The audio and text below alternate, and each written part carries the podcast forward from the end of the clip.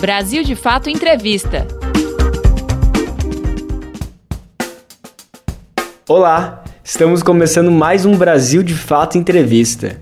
A conversa de hoje é com Eliette Paraguaçu, marisqueira, pescadora artesanal e liderança quilombola da Ilha da Maré, na parte central da Baía de Todos os Santos. Desde os anos 90, ela atua na defesa do meio ambiente e no enfrentamento ao racismo ambiental, sofrido no território por influência das indústrias petroquímicas e petrolíferas situadas ao entorno. Na conversa, Eliette Paraguaçu fala do enfrentamento da pandemia para a população que já sofre com a falta de serviços regulares de saúde. Ela também comenta sobre o protagonismo das mulheres na pesca artesanal e como a atividade tem sofrido com a falta de renda durante o isolamento social. Confira! Marisqueira e quilombola. Eu sou a Eliette Paraguaçu, eu sou marisqueira e quilombola, moro num território mais negro de Salvador. Toda a população de Ilha de Maré se reconhece quanto comunidade de pretos e pretas. Eu venho de uma luta pela defesa e a garantia de direitos e contra o racismo ambiental. Ilha de Maré é um território que tem quase 11 mil habitantes. Esses 11 mil habitantes têm uma especificidade muito grande pela característica de uma população né, que vem, que herda né, os descendentes quilombola, então a gente tem o traço da anemia falciforme. A gente mora em um território que era um território farto, um território propício e um território onde a comunidade é, tinha um bem viver e uma felicidade. É, e esse território ele é ameaçado na década de 60, quando chega a exploração do petróleo, quando chega os polos e portos trazido por esses modelos que está aí pelo Brasil de desenvolvimento. Eu venho deste lugar de mulher preta, de mulher que defende o território, filha de um pescador de uma marisqueira, que sempre educou seus filhos com o que fez com seu trabalho, que é a atividade da pesca. Eu venho de uma, de uma família de nove irmãos, onde todos são todos foram criados com, seu, com os trabalhos e as atividades da pesca como é todo o território de Ilha de Maré. Ilha de Maré é um território extremamente cultural, tradicional, e o, a, o que movimenta a renda deste bairro ferroviário de Salvador é exatamente a pesca, a agricultura e o artesanato. Então é um território que vive exclusivamente da pesca e de uma tradição herdada pelos, pelos nossos ancestrais. E o que coube para a nossa população foi defender este território que é sagrado. E além de ser sagrado, ele é um território onde é um território que alimenta, é um território que, que traz para a gente é, e assim a certeza de que a gente quer permanecer nele. E essa luta é exatamente para garantir o direito a se permanecer no território. A gente conseguiu sensibilizar não só o Brasil, mas fora do Brasil, essa luta das mulheres de Ilha de Maré, essa luta da, das mulheres da pesca, ela é linda, ela é fantástica. Cada dia eu me apaixono mais por essa luta na defesa dos manguezais, na defesa das coroas, dos seus apicuns, do território pesqueiro, porque é uma luta justa. E em especial as mulheres, porque somos nós que estamos na administração da casa. E aí vai para todo o âmbito da educação, da saúde, da higiene. É, somos nós que somos é, é, esses chefes da casa. Mas também essas mulheres são invisibilizadas. Por exemplo, a gente acorda às 5 da manhã, varia muito de maré, a gente às vezes faz três maré por dia. 4 da manhã, né? A gente ainda fica esperando o dia clarear para pescar. E aí tem a maré da tarde e a maré da noite, que é a faxiada, que é uma pesca fantástica. Eu amo faxiar. E aí a gente sai com lanternas, o facho, para pescar à noite, né? E aí é andando nas coroas. Então, a mulher ela, ela tem vários papéis nessa cadeia produtiva. Ela, ela faz a lenha, ela vai à fonte, casos que tem comunidade que não tem água, a Ilha de Maré chega muito nova a, a, a distribuição de água, mas essas mulheres ela vai fazer a lenha para beneficiar o pescado. Essas mulheres ela chega em casa, ela cuida dessas crianças para levar até a sala de aula. Então essas mulheres ela tem essa dupla tarefa, porque depois ela vai à pesca, e quando ela volta do, da pesca, ela vai beneficiar todo o, o processo e depois armazena, e aí é três, quatro horas beneficiando esses pescados, e depois ela vai para o armazenamento. Depois do armazenamento, ela volta para a pesca novamente, que é a pesca à noite. Então, é não sei quantas horas de trabalho. E não paramos. Por isso que a gente tem problemas sérios de ler, problemas sérios de dores de cabeça e problemas sérios colunar, porque a gente mexe com todo o nosso, nosso corpo nas áreas de manguezais. Para a gente falar no, do câncer, há uns anos atrás, era falar baixo e não falava o nome, porque para os nossos mais velhos era uma palavra pesada e que atraía. Então a gente não falava esse nome. Hoje, no nosso território, falar de câncer é muito normal, onde todo mundo fala porque apareceu muitas pessoas com índice de câncer no território. E a gente associa aos polos petroquímicos que tem no, no entorno. A Baía de Todo Santo ela era para ser, ela era para ser protegida, ela era para ser um espaço sagrado, onde a coisa mais linda que existe, né, que eu não consigo enxergar em, em outro lugar. Então, o que favorece de fato esses grandes empreendimentos é essa logística, essa geografia da Baía dos Santos.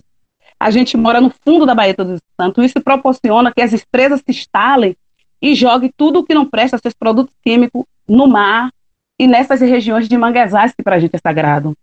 A gente mora em um lugar onde a gente é vizinha do maior complexo industrial da Bahia, que é o Porto de Aratu. É menos de um quilômetro. Né? A gente mora menos de dois quilômetros da refinaria Landulfo Alves, que é uma das primeiras refinarias que é instalada no Brasil. A gente mora num, num, em, uma, é, em uma região que são vários complexos industriais, porque essa região do recôncavo baiano é onde a região que tem muito petróleo na Bahia. A gente está falando do polo petroquímico, que é uma ligação do Porto de Aratu. A gente está falando do complexo industrial de Candeias, do complexo industrial de Madre de Deus, de um complexo industrial do, de São Francisco do Conde e de Salvador, é, que vem é, trazendo para essa região todo tipo de esgoto sanitário é lançado, dos rios que, é, que desemboca no mar e que desemboca na Baía Todos os Santos. Então, essa população está cercada do racismo ambiental, porque tudo que não presta ele é jogado nesse ambiente que para a gente é sagrado e que para a gente a gente não consegue nos enxergar sem o manguezal, sem as coroas, sem o mar, sem a terra. Para nós, enquanto território tradicional, enquanto território sagrado, e que a gente identifica que os nossos entes queridos é a coisa que é mais importante para a gente, porque a gente nunca teve a ideia de concentrar riqueza, porque a riqueza maior da gente é os nossos, é os nossos entes queridos é, a população de Ilha de Maré, ela é o sacrifício do desenvolvimento do Estado. A gente está falando de menos de um quilômetro. A gente está falando de um, de um povo que tem seus corpos como é, a zona de sacrifício, mas também tem seus corpos como a zona de amortecimento desses empreendimentos.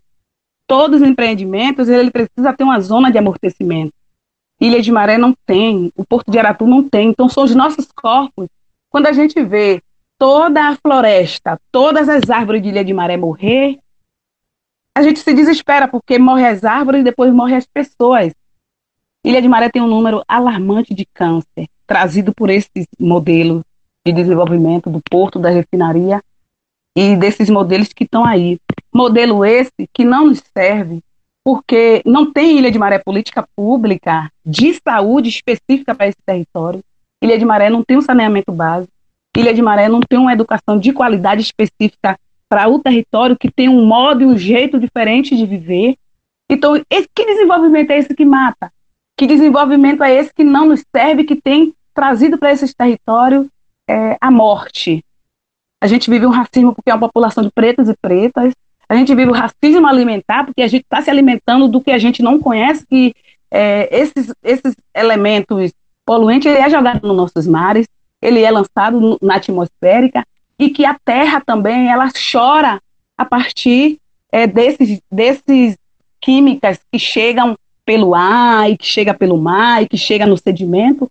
Então, a nossa, a nossa alimentação, ela, ela também é uma alimentação é, a gente sofre o racismo alimentar e a gente sofre o racismo ambiental porque é, é o assassino que não tem digital.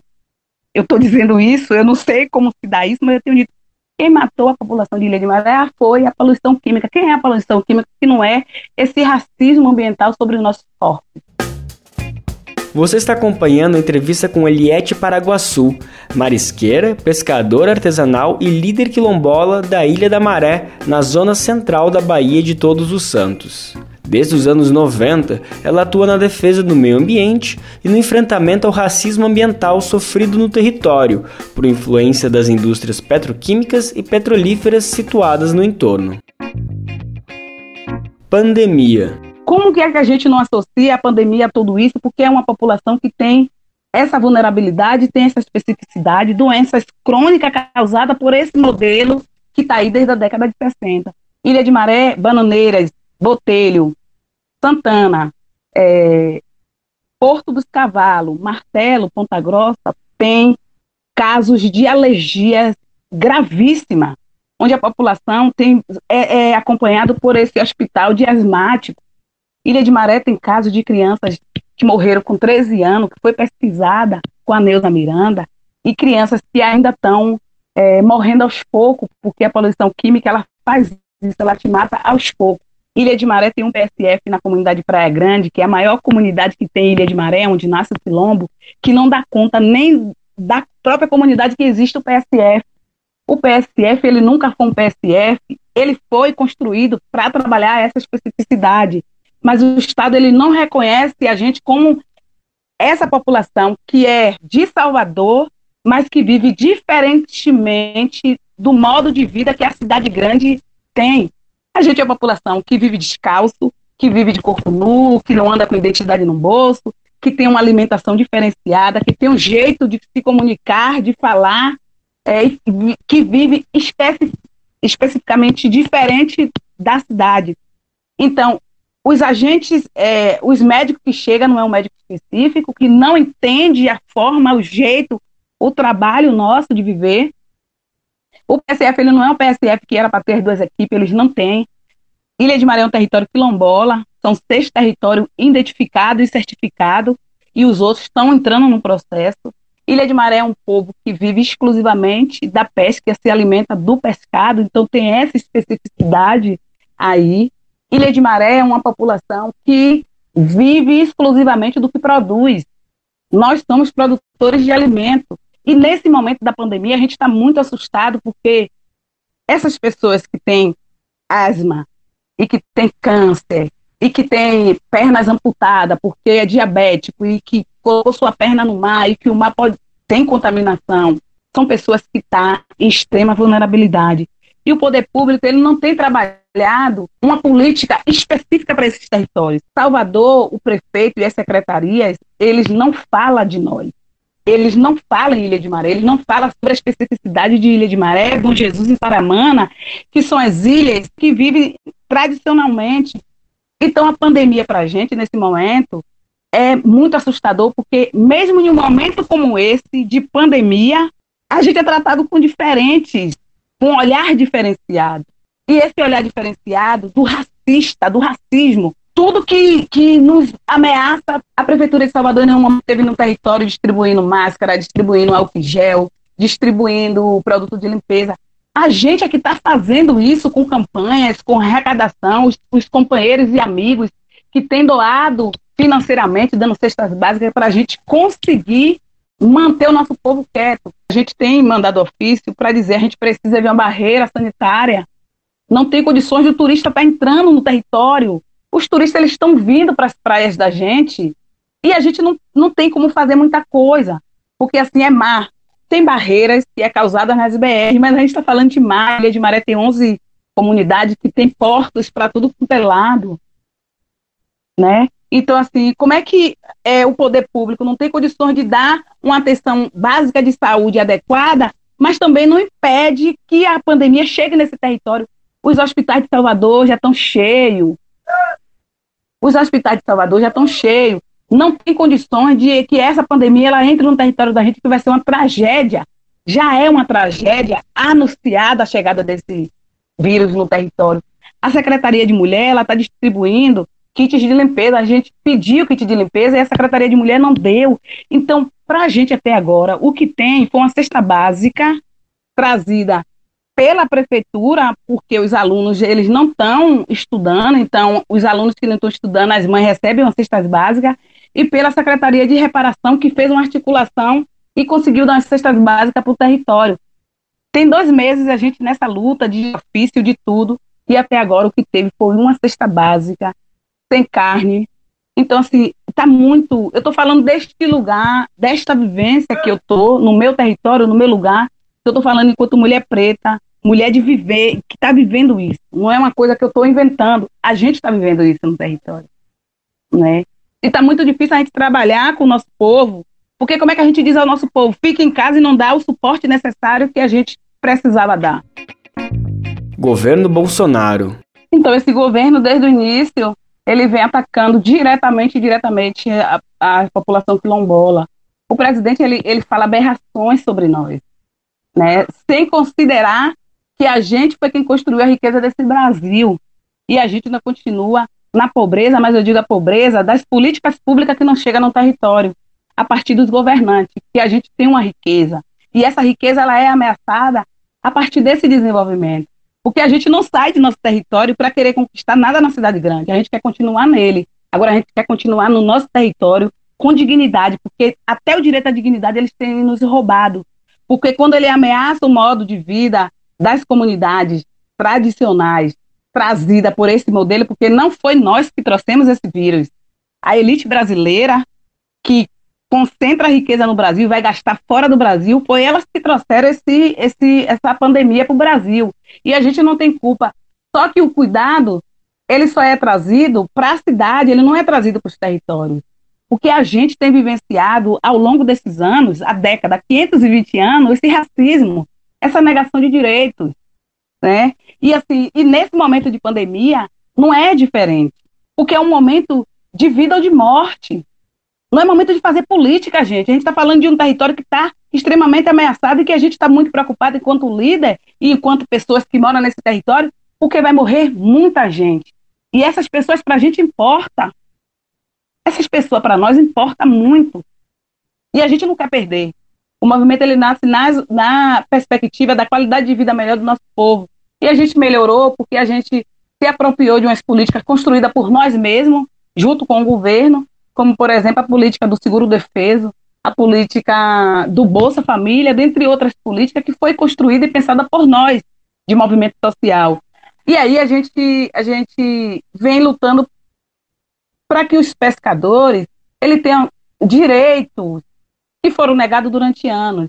E aí você vê que foi por muito pouco tempo o Ministério da Pesca ele cai. Um dos primeiros ministérios que foi instituído, né, a partir golpe, né, pós-golpe. O primeiro ministério que foi instituído foi o Ministério do, da Pesca, depois da Mulher e da Cultura, tudo que diretamente afeta nossas vidas.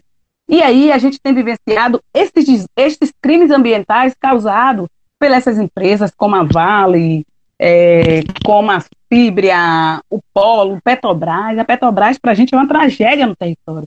A Petrobras ela tem 21 poços de petróleo no, no nosso território, sete, sete poços no território pesqueiro e 14 no território quilombola. Sempre foi explora, explorado. Na década de 60, quando a Petrobras chega, um ano depois ela chega em Ilha de Maré, explora até hoje. Então, assim, sempre tem desastre. Então, toda essa cadeia alimentar produtiva, ela está ameaçada há anos. E essa cadeia alimentar produtiva, ela tem milhares e milhares de famílias. E tô, eu não sei o que seria do Brasil se não fosse essa comunidade pesqueira tradicional. Não seria este Brasil, não, não seria essa diversidade cultural que existe. Então, todo o Brasil ele é pescador. Todo o Brasil ela vive exclusivamente da pesca. A pesca, você quer conhecer a pesca é, da gente, dessas comunidades, vai em uma feira livre, tem uma diversidade maravilhosa. Feiras Livres é, é, é uma das coisas que, para mim, ela é sagrada, porque ali está o retrato dessas comunidades. Quem são essas pessoas? Somos nós que alimentamos esse Brasil. Somos nós que fizemos, fazemos esse diferencial. Então, assim, aí chega esse desenvolvimento e que o óleo, quando ele chega em todo o Nordeste, ele trouxe para a gente a fome. O óleo, quando ele chega no Nordeste, ele, ele, aí a gente começa a ver um, um, um silenciamento E assim, nos causou um, um, um impacto psicológico que os movimentos eles ficaram em êxtase. E aí a gente teve um momento que a gente disse, minha gente, pelo amor de Deus, vamos fazer alguma coisa. E a gente ocupa o IBAMA, a gente ocupa o INEMA. A gente passou aqui na Bahia quase três meses de ações, é, ocupações é, e atos. A gente fez um ato maravilhoso pedindo, pedindo, pedindo desculpa e pedindo a Iemanjá que nos perdoasse enquanto humano, porque ele não só afeta a vida humana, ele afeta as vidas ancestrais. Porque, assim, o mar, ele tem dono. O mar, ele tem quem cuide dele. E Iemanjá para a gente é referência, Nanã para a gente é referência, que são essas protetoras que nos ajudam a manter e equilibrar esse ambiente. Então, assim, o humano está matando, é, o desenvolvimento está matando as pessoas humanas, mas também mata os ancestrais da gente, e que para a gente é referência. O que a gente tem vivenciado na Bahia e no Brasil é, são violações de direito, de, de, de violações de direito mas também a gente vive o genocídio da população preta, da população tradicional. Renda na pesca artesanal. Com tanta luta, a gente não consegue é, o, o defeso emergencial. Assim, foram 25 mil é, só na Bahia, que a maioria ficou sem o benefício. E eles, é, e aí quando o Ministério da Pesca cai, em 2012 a gente não conseguiu mais emitir carteira de 2012 até 2020, a gente não faz carteira de pesca. Toda essa população que estava jovem e começa a fazer 18 anos de 2012 para cá, elas estão impedidas. E as carteiras canceladas são milhões, mais de 500 mil carteiras canceladas no Brasil. Todo esse grupo ficou de fora. E agora, com essa pandemia, também está de fora do, do, do, do, auxílio emergencial, porque eles estão cruzando o mesmo dado do seguro defeso, velho. Não existe isso. O seguro defeso ele é um seguro de espécie. Ele não é um, um ele não é um, um projeto de uma política de emergência nesse momento. Não se pode fazer isso com a vida das pessoas. Então, as pessoas que estão recebendo o seguro defesa, em algum momento não estão tá recebendo, que está previsto para receber o seguro defesa, eles não estão recebendo o auxílio emergencial. Desde 2016, que tem várias pessoas que não recebem seguro defesa, não recebem o Bolsa Família, porque o Bolsa Família também, eles acabam cruzando os dados, para a gente é uma aberração, uma, uma mãe que recebe 84 reais, ela fica, no período de defesa, ela fica impedida de receber o defesa, mas eles cortaram muito defesa em 2016, então essas pessoas ficaram de, não pegam o defeso, não pega o Bolsa Família e está impedido de receber toda essa política porque os dados eles estão cruzando. Isso é, isso é uma miséria, isso é uma vergonha. Quando a gente sabe que isso é, é, é distribuição de renda, isso é um retorno a, a, a, ao nosso trabalho para a construção desse Brasil. Isso é um retorno. E a gente não pode ficar de fora desses benefícios. Em Salvador, o prefeito, ele, ele deu um auxílio emergencial de 270 reais para os trabalhadores informais os pescadores e agricultores estão de fora. A gente está falando de um povo que merecia um tratamento diferente e que luta para apenas sobreviver nesse território. Pedro, a gente não, não faz nada.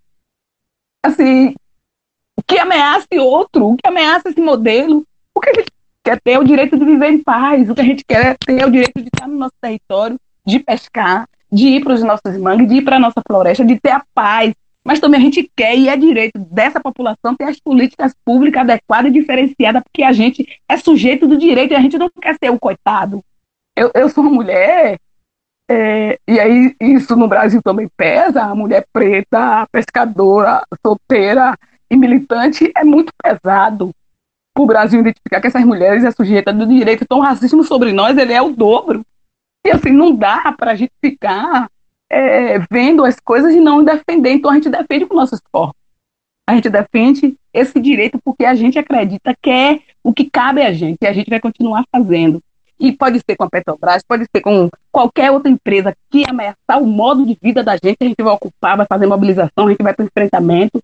E é enfrentamento com é mulheres, mulheres essas que são chefes de suas casas, que defendem a vida de seus filhos de suas filhas, com o que faz, que é pescar, que é produzir, né? E essa produção ela é vista e ela precisa ser contabilizada, ela precisa ser respeitada. É por isso que a gente está na defesa e a gente vai continuar defendendo. Você acabou de ouvir o BDF Entrevista com a pescadora artesanal Eliette Paraguaçu.